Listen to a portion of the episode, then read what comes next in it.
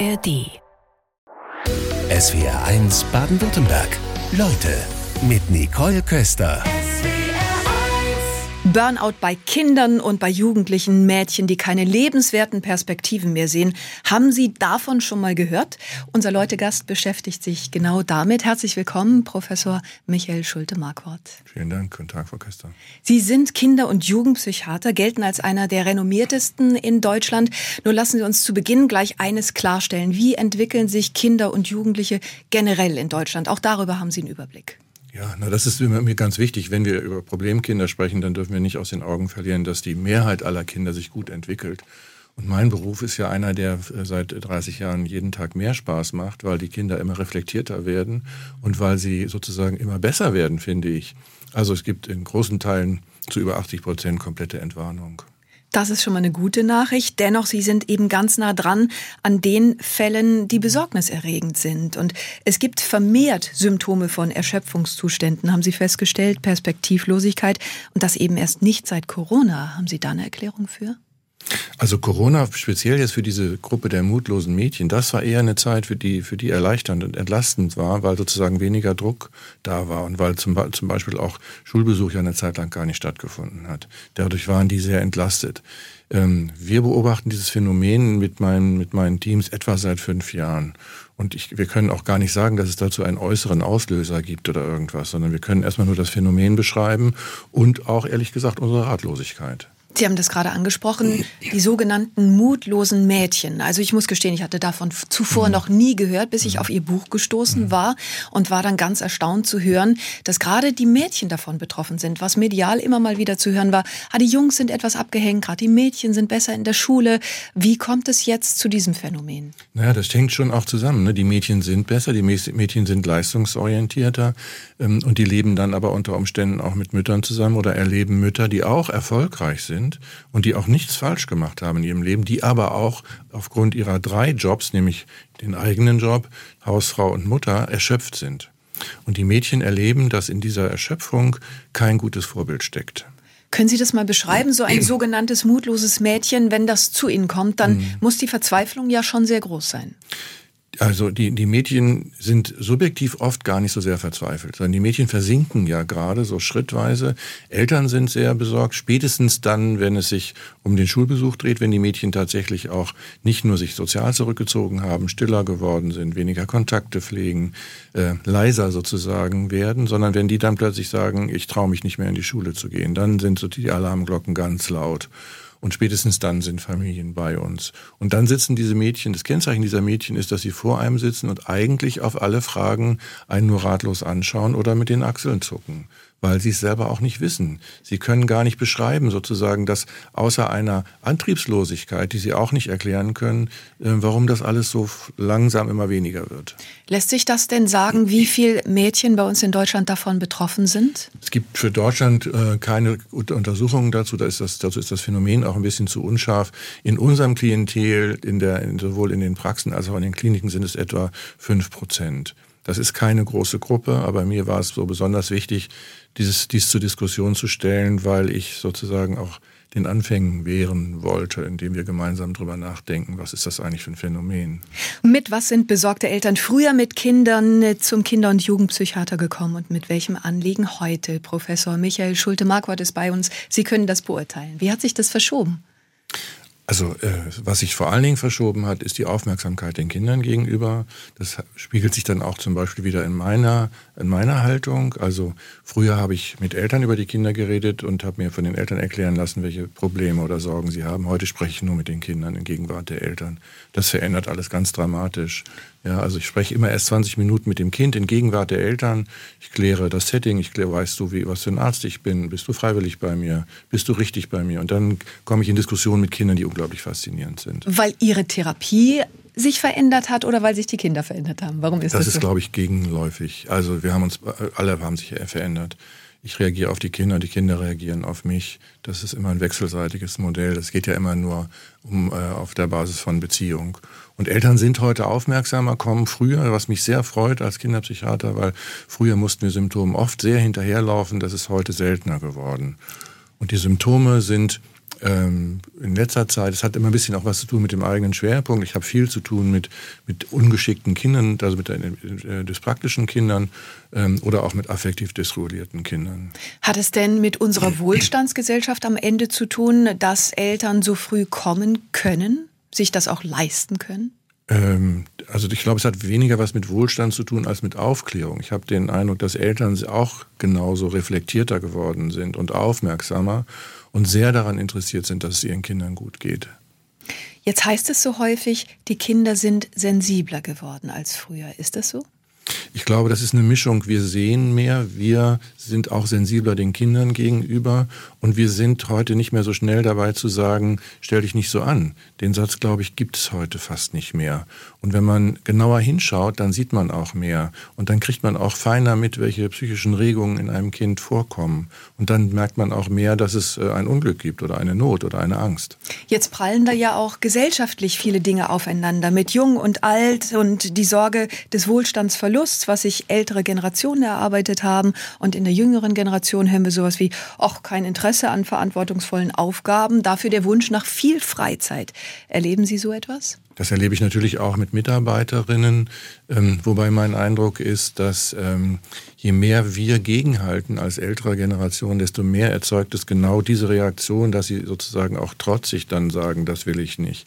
Ähm, meine Erfahrung ist, es geht darum, ähm, Dinge spannend zu gestalten und sich sowas wie Neugierde zu erhalten. Und wenn man wertschätzend und respektvoll ist, dann entsteht eigentlich auch automatisch Neugierde auf den anderen. Und das ist etwas, was uns dann auch wieder trägt. Sie haben gerade schon mal anklingen lassen, wer zu Ihnen kommt. Können Sie uns einfach so einen Fall mal schildern? Wer ist zuletzt bei Ihnen gewesen? Zuletzt äh, habe ich diese Woche äh, einen äh, zehnjährigen Jungen gesehen, der äh, wo Eltern extrem besorgt darüber waren, weil sie sich getrennt haben und weil es einen Konflikt in der Schule gab, wo der Junge etwas gemacht hat, was tatsächlich auch nicht in Ordnung war, aber die Schule übermäßig hart darauf reagiert hat. Ähm, und das war ein Junge, der mich davon überzeugt hat von Beginn an, dass er eigentlich keine Hilfe braucht. Und das war ganz authentisch. Und das war so ein gutes Beispiel für das, was wir gerade besprechen. Also Eltern sind besorgt und denken, hey, wir trennen uns und dann ist da dieses Schulproblem und der muss doch äh, Schwierigkeiten haben. Und der Junge war ganz selbstbewusst und hat gesagt, nee, es geht mir gut. Das heißt, Sie konnten alle drei zufrieden nach Hause genau. schicken? Ja. Es kommen Fragen rein von den SW1-Hörerinnen und Hörern. Anonym aus Stuttgart hat uns jemand geschrieben, äh, ich habe vier Kinder und mein jüngster Sohn wurde im großen Abstand zu den anderen geboren, ist heute fast 13, war von Anfang an ein verhaltenskreatives Kind. Leider hat er mit acht Jahren einen Übergriff des Nachbarsjungen, zwölf Jahre, erlebt. Und dieses Erlebnis, das kam jetzt in der Schule wieder zutage. Es ist sehr schwierig, geeignete Hilfe zu bekommen. Was mir auch Sorge macht, dass er regelmäßig mehrmals rubbelt und jegliches Schamgefühl vor uns fehlt sind meine Sorgen, dass er unter Leidensdruck steht, eventuell begründet. Professor Schulte-Marquardt, das ist wahrscheinlich kein Einzelfall. Sowas hören Sie öfter, oder? Sowas höre ich natürlich öfter. Das ist sozusagen tägliches Geschäft. Ähm, und ich würde in jedem Fall empfehlen, diesem Bauchgefühl, ich mache mir Sorgen um mein Kind, dem würde ich in jedem Fall nachgehen. Also ähm, ich würde äh, empfehlen, eine fundierte Kinder- und Jugendpsychiatrische Diagnostik zu machen. Äh, wobei jetzt nicht automatisch das Thema Masturbation beunruhigend sein muss, aber das muss man sich genauer anschauen. Das ist ja vielleicht innerhalb der Entwicklung auch etwas ganz Normales. Das gibt es natürlich, das gehört ja auch dazu, gerade in der beginnenden sexuellen Entwicklung. Wenn, das hängt jetzt ein bisschen davon ab, wie, wie ausgeprägt ist der Verlust des Schamgefühls wirklich. Das muss man überprüfen. Und dann muss man natürlich auch dieser Frage der Traumaverarbeitung des Kindes nachgehen. Und auch, mich würde mich auch sehr interessieren dafür, was verhaltenskreativ heißt, was die Mutter oder der Vater damit meint. Das wäre jetzt meine Frage gewesen, dass Sie die, vielleicht diesen Begriff kennen und wissen, wie das einzuordnen ist. Also es klingt da irgendwie, der war schon immer ein bisschen auffällig. Mhm. So würde ich das erstmal verstehen. Ja? Und das ist aber für mich dann immer ein Hinweis darauf, so ein Kind möchte ich gerne sehen, so ein Kind möchte ich diagnostizieren. Und dann kann ich es ja auch gerne wieder dann äh, nach Hause schicken. Das ist im Idealfall so, mhm. dass Sie dann Eltern und Kinder nach Hause schicken können. Das ist nicht immer so. In Ihrer Fachklinik, da sind Kinder zwischen 6 und 21 Jahren aufgenommen, in der Oberberg Fachklinik in Hamburg. Ähm, wenn wir über diese mutlosen Mädchen sprechen, darüber haben Sie jetzt Ihr neuestes, das jüngste Buch geschrieben. Können Sie uns da mal einen Fall schildern, der bei Ihnen in der Klinik ist? Ja, also das so ein klassischer Fall ist ein 15-jähriges Mädchen, ähm, was aufgenommen wird, weil sie zwei Monate vor der stationären Aufnahme begonnen hat, wirklich nicht mehr zur Schule zu gehen. Und sie kann das irgendwie selber auch gar nicht wirklich erklären. Sie sagt unspezifisch, ich habe irgendwie Angst und das ist, äh, die gucken alle und äh, ich weiß nicht, was sie alle von mir wollen. Äh, außerdem habe ich das Gefühl, ich kann mich nicht mehr gut konzentrieren und meine Leistungen werden schlechter. Und dann weicht sie aus und geht nicht mehr zur Schule. Dann nehmen wir dieses Mädchen stationär auf. Dann geht sie vom ersten Tag an in die Klinikschule, die allerdings weniger Belastung ist, weil es kleiner ist und auch weniger Unterricht. Und dann kommt immer dieser spannende Moment, wo wir dann versuchen, das nach außen zu verlagern, also dass das Mädchen wieder von uns aus in die, in die eigene Schule geht. Und dann gibt es Verläufe, wo wir es nicht hinkriegen. Also wo die nachhaltig einfach dann nicht weiterhin nicht zur Schule gehen. Gibt es da Ursachen, die Sie dann dennoch irgendwann ausmachen? Es gibt nie diese einzelne Ursache. Also ähm, es gibt diese globalen Ursachen, die ich in dem, in, dem, in dem Buch beschrieben habe und gesamtgesellschaftliche Kontexte. Ähm, wir versuchen sehr intensiv mit den Eltern zu arbeiten. Gerade bei den mutlosen Mädchen muss man die immer ermuntern, möglichst alles den ganzen Druck rauszunehmen. Das klingt ja so ein bisschen paradox. Ne? Man möchte ja gerade ermutigen, man möchte gerade Vorschläge machen und das ist aber Gift für diese Mädchen. Dabei arbeiten wir ganz intensiv mit den Eltern daran. Ähm, und dann kann es schon auch mal sein, dass man einzelne Ursachen findet. Also zum Beispiel tatsächlich eine äh, soziale Situation in einer Klasse, die extrem belastend ist oder Konflikte mit Lehrern oder irgendwie so. Das ist aber nicht, nicht regelmäßig so. Als gesellschaftliches Phänomen haben Sie ausgemacht, dass den Mädchen insbesondere Vorbilder fehlen. Aber jetzt mhm. könnten wir sagen, also die Gleichberechtigung war noch nie so weit wie heute. Heute beginnt die Frauenfußball-WM in Neuseeland. Auch da gibt es doch sicherlich Vorbilder. Was meinen Sie konkret damit? Naja, ich, also ich habe verstanden in der Auseinandersetzung mit diesen Mädchen, dass äh, die den Finger in die Wunde legen von eigentlich, finde ich, wenn man genau hinschaut, 70 Jahre gescheiterter emanzipatorischer Bewegung. Weil die familiäre Arbeit ist weiterhin zu 75 Prozent auf den Schultern der Frauen. Ähm, und ein Junge, der sagt, ich möchte Hausmann werden, der wird dafür gefeiert. Das ist für ein junges Mädchen keine Option, zu sagen, ich möchte Hausfrau werden. Also wenn es denn die, diese Freiheit dazu gibt. Und, äh, Sie sind Feminist, höre ich daraus. also zu, ja, ich bin, ich interessiere mich dafür. Ich interessiere mich immer dafür, dass alle Kinder möglichst gleiche Chancen haben, egal welches Geschlecht und egal äh, aus welchen Verhältnissen sie kommen. Ja. Also in der Gleichberechtigung sind wir noch lange nicht nein, so weit. Nein, noch lange nicht. Und hier kommen Fragenreihen an Sie von Ines Westphal aus Übringshausen. Und das betrifft wahrscheinlich viele Menschen. Sie sagt nämlich, ja, wie kann man denn Sorgen loslassen? Haben Sie da einen guten Tipp? Also erstmal finde ich es gut, wenn man sich um seine Kinder sorgt, aber diese Sorgen dürfen natürlich nicht so weit führen, dass alle davon beeinträchtigt sind, also auch Eltern dann nur noch sozusagen diese Sorgen sehen können. Ich empfehle manchmal, je nach Alter des Kindes, sich nochmal Fotos von ganz früher anzuschauen, als die ganz klein waren und dann auch zu sehen, wie die waren, wie die sich entwickelt haben. Und ähm, dann glaube ich, hat es viel zu tun mit Optimismus und den kann man sich auch ein bisschen erarbeiten. Und je optimistischer man selber wird, desto mehr kann man auch Sorgen loslassen. Wobei das echt eine große Herausforderung ist, gerade auch wenn man Ihr Buch liest in Mutlose Mädchen, wie Sie dann einen Teufelskreis beschreiben. Also Sie sagen abwarten, zuhören und verstehen, das ist keine Option, genauso wenig wie aufs Tempo drücken. Ja, da kann man doch verzweifeln. Was ist dann die Option? Naja, die Option ist sozusagen dann mit uns äh, Therapeuten immer die nächsten Schritte äh, überhaupt zu überlegen. Und manchmal ist es wirklich so, das klingt so paradox, paradox. Ja, also manchmal entwickelt, entsteht eine Entwicklung, wenn man sie nicht erwartet. Das kann man nicht aktiv herstellen. Und trotzdem muss man aber einen Raum schaffen, in dem das geht. Also wenn die Stille da ist, wenn nichts passiert, vermeintlich nichts passiert, genau. passiert zu viel. Das wäre genau. die Übersetzung. Ähm, sie haben eine ganz besondere Sprache entwickelt bei sich in der Klinik. Können Sie uns da vielleicht mal mehr von schildern? Ja, also äh, Wertschätzung und Respekt ist unsere Haltung, die Grundlage unserer Haltung. Darauf baut alles auf. Und deswegen haben wir uns viele Gedanken darüber gemacht, ob so Begriffe, die ja in der Medizin üblich sind, äh, ob die eigentlich für uns zutreffen. Also zum Beispiel machen wir Visiten, aber wir nennen das nicht Visite, weil wir nicht die Kinder nur sehen wollen, sondern wir haben uns überlegt, was passiert da eigentlich? Und wir wollen sie sehen und hören. Mhm. So heißt das bei uns. Bei uns heißt das Sehen und Hören. Ähm, und so haben wir ganz viele, auch ganz viele Therapien ähm, äh, umbenannt in das, was es eigentlich ist. Weg vielleicht eher von den medizinischen Begriffen, die ja auch Angst machen können. Das, ja, genau. Und vor allen Dingen nicht das wiedergeben, was wir eigentlich wiedergeben wollen. Also wir haben ja auch eine Sprache, in der viele Kriegsmetaphern vorkommt. Auch da achte ich sehr darauf. Ja, ich möchte, dass wir sehr bewusst sprechen, weil wir sprechende Medizin sind. Und wenn wir das sind, dann müssen wir auch bewusst sprechen. Jetzt hat nur nicht jeder die Möglichkeit, zu Ihnen zu kommen. Und viele Eltern sind einfach verzweifelt, weil mhm. sie hilflos sind, nicht wissen, wie kann ich mein Kind unterstützen nutzen. Haben Sie da so Ad-Hoc-Maßnahmen auch im Umgang miteinander, gerade wenn die Eltern diese Verzweiflung spüren, die nicht weiterzugeben? das Erste, was ich Eltern oft sage, ist, sie sind Experten für ihr Kind. Verlassen Sie sich darauf, dass Ihr Gefühl im Grunde richtig ist. Und dann der zweite Schritt ist, sprechen Sie mit Ihrem Kind, fragen Sie Ihr Kind, fragen Sie Ihr Kind Fragen, die Sie normalerweise vielleicht nicht fragen. Das kann man nicht jederzeit machen, da muss man auch eine besondere Situation vielleicht abpassen. Kostet Überwindung, ne? Es kostet Überwindung, ja, und es ist auch ein bisschen, man kann manchmal auch ein anderes Setting schaffen. Man kann plötzlich, man kann spazieren gehen oder irgendwo hinfahren oder so. Und dann, glaube ich, ähm, mit dieser Aufmerksamkeit ähm, kann ganz viel schon passieren und Kinder sind auch dann ihrerseits auch oft Experten für sich. Die können auch oft sagen, was ihnen gut tut oder was sie brauchen. Ähm, das ersetzt jetzt natürlich nicht eine Diagnostik und eine Behandlung, aber es ist zumindest richtig, ein erster Schritt. Die erste Hilfe an genau. dieser Stelle. Wir wollten über Sport sprechen. Es heißt so häufig, Mensch, Sport ist so gut für Kinder in der Entwicklung. Jetzt sagen Sie, ja, aber nicht jede Sportart. Wie unterscheiden Sie? Ja, es ist, also es geht nicht nur um Sport, es geht ja immer darum, individuell auf ein Kind zu reagieren. Also es gibt Kinder, die extrem ungeschickt sind, es gibt Kinder, die in sozialen Gruppen nicht gut sind beispielsweise. Und dann muss ich danach den Sport aussuchen. Es gibt manchmal so Väter, die sagen, ja, ich war doch auch Fußballer, dann mach du das doch auch. Das ist keine gute Idee. Lässt sich nicht gleich übertragen. Sondern ne? wirklich sehr individuell schauen, welcher Sportart ist denn für mein Kind wirklich geeignet und wo ist auch der richtige Trainer. Auch das ist manchmal ein Riesenproblem. Ja. Wobei, da gibt's ja Trainingsstunden. Ich kann einfach mal zuschauen und gucken und dann schauen, ist es der passende Sport. Gibt es denn so Sportarten, die Sie grundsätzlich empfehlen könnten? In der Klinik machen wir gute Erfahrungen mit Boxen für Mädchen beispielsweise. Die machen das wahnsinnig gerne, das macht viel Spaß.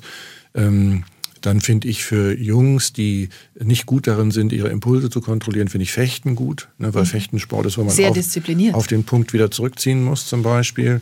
Ähm, so, das sind eigentlich so die, die wichtigsten in meinem Leben. Wie ist es mit Mannschaftssport? Warum muss man da besonders aufpassen?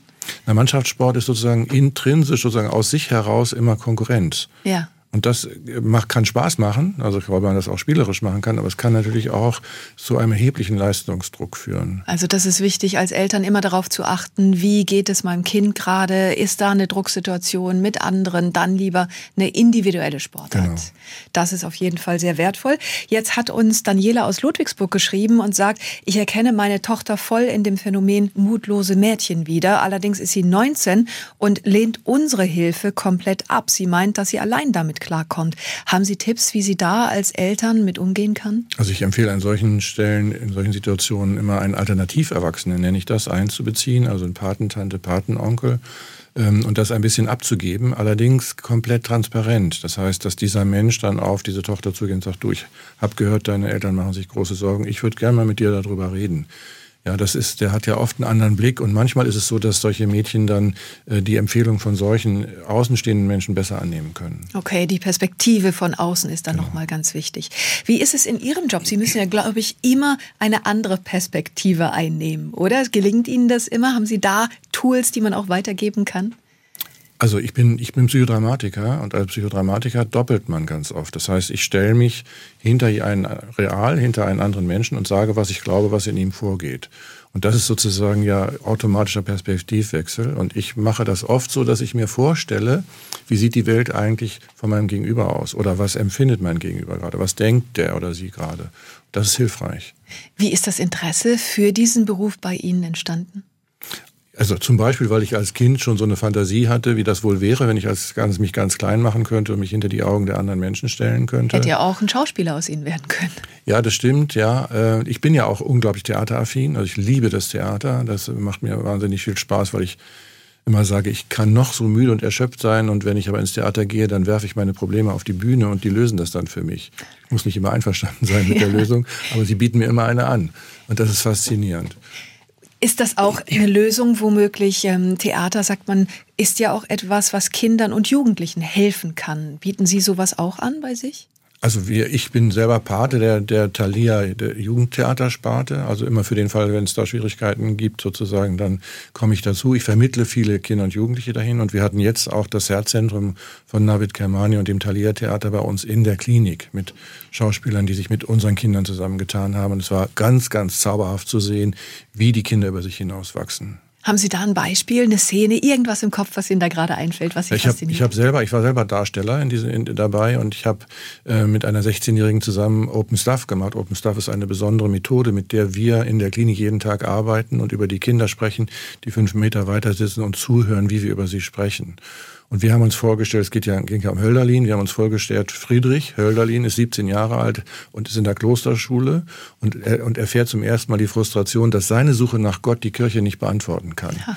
Und ähm, deswegen ist er bei uns in der Klinik und über den haben wir dann äh, Open Stuff gemacht und das war faszinierend mit der 16-jährigen Patientin, wie die hat die Ärztin gespielt und ich habe das Team Pflegen und Begleiten gespielt. Das war großartig. Die Welt verändert sich rasant und als Kinder- und Jugendpsychiater helfen Sie Betroffenen und Sie gehen auf Ursachenforschung und an einem Satz in Ihrem Buch bin ich so hängen geblieben. Sie schreiben nämlich, der Versuch durch radikale Moralisierungen eine neue Ordnung zu schaffen, ist ein massiver Rückschritt in prämoderne Zeiten von Katechismus. Mechanismen. Können Sie uns ein Beispiel dafür geben? Ähm, also ja, das ist eigentlich, gibt gar nicht so, ein, so, so, so explizite Beispiele, sondern ich finde, es ist, das zieht sich ja durch so einen Alltag durch. Also dass man, dass man das Gefühl, dass ähm, also gerade zum Beispiel durch die Shitstorms, die, die man ganz schnell erlebt, ja, oder dass äh, in, in, in Hassreden äh, Menschen angeklagt werden, die sich geäußert haben oder die sich irgendwie zeigen oder so. Und das sind ähm, immer oder sind ganz oft geht es dann nicht um irgendwelche Rationale, sondern es geht darum, dass eine bestimmte moralische Haltung, also nehmen Sie das Beispiel Fahrradfahrer gegen Autofahrer oder nehmen Sie Klimaaktivisten zum Teil. Ja, das sind dann solche äh, Moralisierungen, die, finde ich, unseren Diskurs von demokratischem Miteinander ringen um die nächsten Schritte zerstören. Warum hat es die Moral denn bis rein in die Politik überhaupt geschafft? Das ist ja dann, oft wird das so als Überlegenheit ausgelegt. Ach, wer die Moral hat, der hat dann auch das Recht. Ich, ich glaube, das hat was damit zu tun, dass äh, uns Sicherheiten verloren gegangen sind und wir sind weniger gläubig beispielsweise. Wir ähm, haben weniger Glaubenssätze, die sich aus, aus dem Glauben speisen. Ähm, und äh, wir haben sozusagen unsere nüchternen Gesetzestexte. Und daraus kann man nicht wirklich sowas ableiten. Und das gehört viel Vernunft immer wieder dazu. Und dann ist eine, kommt eine Moral gerade recht, ja, weil daran in meiner, in meiner Moral oder in meiner Moralisierung, Moral ist ja nichts Schlimmes, aber Moralisierung kann schlimm werden. In meiner Moralisierung kann ich dann alles unterbringen. Das ist dann aber ja nun eine vermeintliche Sicherheit Richtig. und nicht eine echte Sicherheit. Also müssen wir uns viel mehr an Unsicherheiten gewöhnen. Das ist jetzt entgegen des Menschseins, aber vielleicht wäre das absolut, eine Aufgabe, oder? Absolut, ja. Das, also das bezieht sich ja zum Beispiel auch um den Umgang mit Kindern, wo es um Verzicht geht.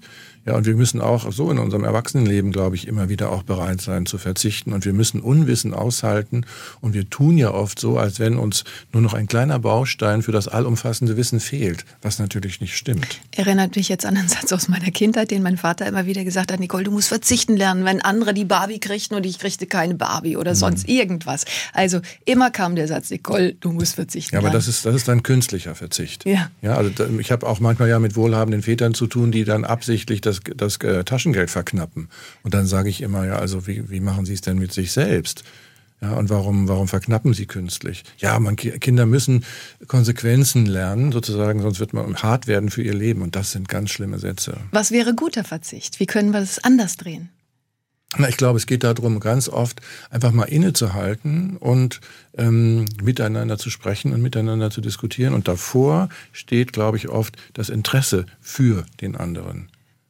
Wenn Sie jetzt mit Diskutieren und Sprechen kommen, dann würden die meisten sagen, ja, die Zeit haben wir aber nicht. Also das kostet natürlich auch was. Ja, aber das ist dann eine Frage der eigenen Hierarchie. Also da gibt es ja gute Untersuchungen, womit wir unser, so unseren, den Tag verbringen und was dann sozusagen, womit es wirklich alles gefüllt ist. Und ähm, ich meine, das Format, was Sie haben, das, was wir beide jetzt gerade miteinander machen, ist ja auch sich Zeit nehmen, sich füreinander interessieren und Fragen stellen. Wenn es jetzt um dieses Phänomen mutlose Mädchen geht, Sie haben darüber geschrieben, wie sich Mut trainieren lässt. Wie denn?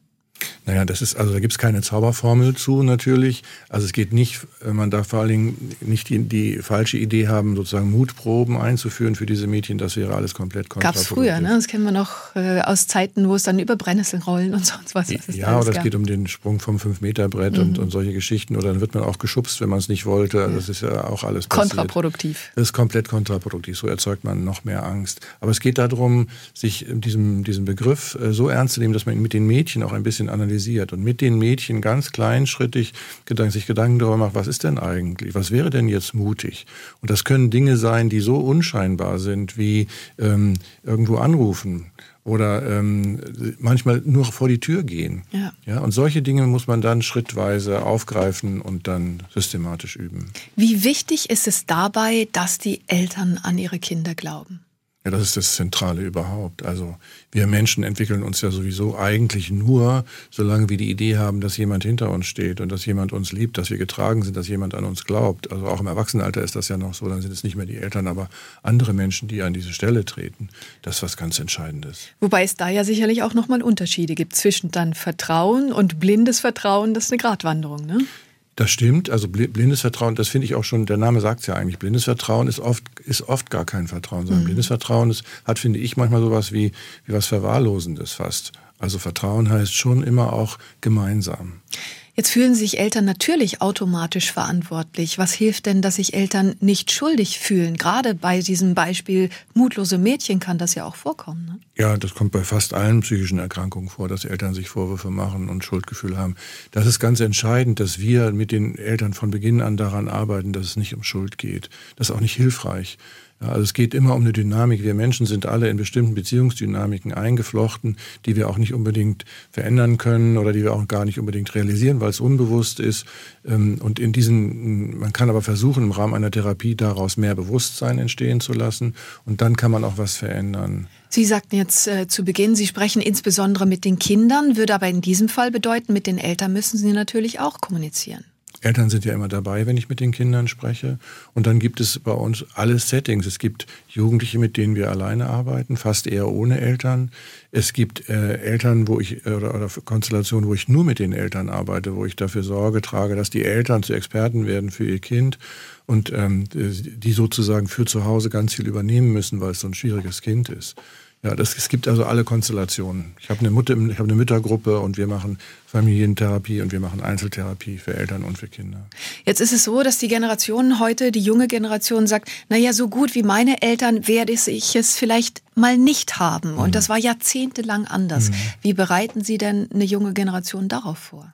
Naja, also das ist eine Verzichtsleistung, glaube ich. Die ist auch nicht ganz leicht zu bewältigen. Mein, mein Eindruck ist, das kann man am besten dann bewältigen, wenn man ein gutes Gefühl für eigene Stärken hat. Und wenn man weiß, wo die eigenen Ressourcen sind und wie man daraus sozusagen ein zufriedenes Leben ableiten kann. Und das ist dann nicht immer nur geldabhängig. Das wissen junge Menschen häufig noch gar nicht. Wo liegt denn dann meine Stärke? Wie können Sie das mit ihnen gemeinsam entwickeln? Ja, das ist etwas, wo, wenn, wenn man einen Menschen kennenlernt und wenn ich ein Kind kennenlerne, dann lerne ich auch Stärken und Schwächen kennen. Und wenn ich mich dann auf die Stärken konzentriere, auf die Ressourcen, dann kann ich die auch mit einem Kind gemeinsam entwickeln. Können Sie uns da ein Beispiel nennen, was Sie zuletzt erlebt haben? Äh, ja, zum Beispiel erinnere ich ein äh, 15-jähriges Mädchen, bei der sich eigentlich gar nicht zu Anfang der Therapie, sondern erst viel später herausgestellt hat, dass sie eine große Stärke im Schachspielen hat was nie Thema war und äh, was auch nirgendwo vorgekommen ist. Und dann hat sie angefangen, äh, mit mir Schach zu spielen. Ich bin kein guter Schachspieler. Und äh, darüber hat sie dann plötzlich wieder erlebt, äh, was sie kann und ist dann in einen Schachverein eingetreten. Professor Michael Schulte-Marquardt ist bei uns Kinder- und Jugendpsychiater. Bei Kindern und Jugendlichen, da gibt es häufig Selbstverletzungen, die von den Eltern manchmal lange gar nicht bemerkt werden. Mhm. Und werden sie dann entdeckt, ist es natürlich ein Schock. Mhm. Haben Sie einen Tipp, wie Eltern darauf reagieren können? Na, ich glaube, das ist zum Beispiel schon ein wichtiger, ein wichtiger Punkt, wenn Eltern oder gerade Mütter hoch alarmiert darauf reagieren, dann werden die Schuldgefühle bei den Mädchen nur noch umso schlimmer und auch das Gefühl, es verstecken zu müssen. Es geht nicht darum, das für normal zu erklären, aber es geht darum, damit immer sehr sachlich dann auch umzugehen. Das heißt, es muss erstmal medizinisch versorgt werden. Da, ist, manche Mädchen zeigen es nicht und dann kann es auch nicht mehr genäht werden. Also so ganz medizinische Basics, die dann nicht mehr gut funktionieren. Ich ermuntere Eltern immer, sich nicht zu sehr davon erschrecken zu lassen, weil es sieht so schlimm aus, aber es hat natürlich auch für die Mädchen einen regulierenden Effekt. Also wenn das Blut fließt, dann, könnt, dann ist die Anspannung weg. Mhm. Das darf man nicht, nicht unterschätzen. Und es geht dann eher darum, den Mädchen eben Techniken, intrapsychische Techniken beizubringen, wie sie ihre Anspannung anders reduzieren können. Das ja. machen wir natürlich auch.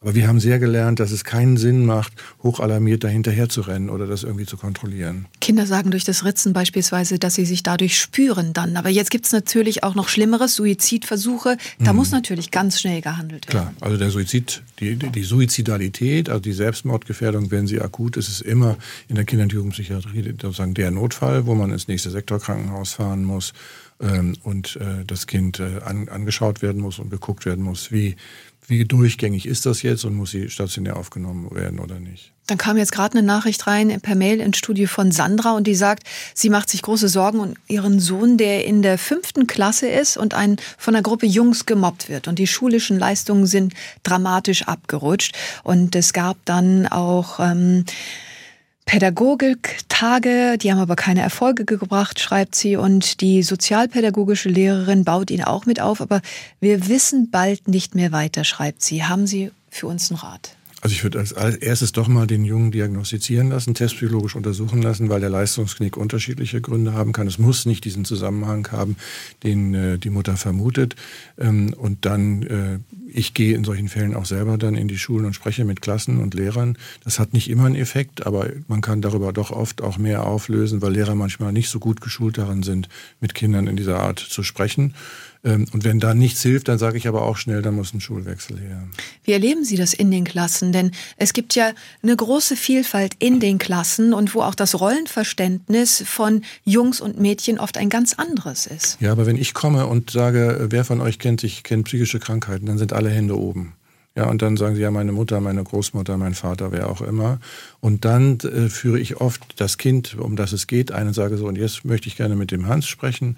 Der Hans möchte euch nämlich erklären, was er für eine psychische Krankheit hat. Und wenn wir das ganz transparent und sehr sachlich machen, dann kommen hinterher immer alle Kinder und bedanken sich, weil sie dann Rücksicht nehmen können auf Hans nicht das, was wir Eltern, was wir Erwachsene immer vermuten, dass sie dann extra auf ihn losgehen. Das heißt, Sie bringen Kinder mit aus der Klinik oder Sie nehmen Kinder aus der Klasse, weil man will ja auch niemanden vorführen. Das ist ja auch ja, das, wichtig. Das, ich führe die nie vor, ne, weil die Kinder das ja auch selber wollen. Aber zum Beispiel bei der, bei der Rückführung aus der Klinik zurück in die, in die alten Verhältnisse sagen die Kinder manchmal, ich habe so eine Angst vor meiner Klasse. Dann sage ich, okay, dann lass uns das zusammen machen. Und dann wird das Kind plötzlich zum Experten auch für psychische Krankheiten. Wie ist das mit Kindern, die aus dem Ausland kommen, wo es ja manchmal auch noch größere Herausforderungen gibt? Da, Im Grunde geht das da genauso. Da gibt es allerdings oft auch mehr kulturell bedingte Hemmungen, sich überhaupt mit einem Kinder- und Jugendpsychiater auseinanderzusetzen. Äh, aber im Prinzip mache ich da keinen Unterschied. Es sei denn, es gibt Sprachbarrieren, aber das kann man auch lösen. Was haben Sie da schon erlebt? Äh, an Sprachbarrieren? Nee, gar nicht an Sprachbarrieren, vielleicht an Fällen, die Ihnen im Kopf geblieben sind, wo es vielleicht extrem war, wo Sie eingreifen mussten zum Schutz eines Kindes. Ja, das, das gelingt in solchen, in so, in so wirklich sehr äh, fundamentalistischen Kulturen und Religionen gelingt das oft nicht. Ne? Also weil Väter das dann verbieten, dass Mädchen bei uns in Behandlung kommen beispielsweise. Dann muss man manchmal das Jugendamt einschalten. Das sind aber dann immer ganz unangenehme Verläufe. Ähm, manchmal ist es so, dass wir dann froh waren, wenn solche äh, suizidalen Mädchen bei uns in der Klinik waren, weil wir dann dafür sorgen konnten, dass sie erstmal geschützt waren und wie sie dann auch ein bisschen länger behalten haben, um nochmal andere Wege für sie aufzuzeigen. Also gar nicht so einfach, dass Nein. die Mädchen den Weg zu ihnen finden. Ja. Wie gehen Sie mit Medikamenten um, Antidepressiva beispielsweise? Also Psychopharmaka sind Medikamente, die äh, gut wirksam sind, äh, häufig äh, vertretbare Nebenwirkungen haben und deswegen auch gut eingesetzt werden können, aber natürlich immer mit der notwendigen Vorsicht und immer mit der Kombination aus Psychotherapie und Psycho Psycho Psychopharmakotherapie. Professor Michael Schulte-Marquardt, herzlichen Dank für die Einblicke heute Vormittag. Ich danke Ihnen. SWR 1 Baden-Württemberg. Leute, wir nehmen uns die Zeit.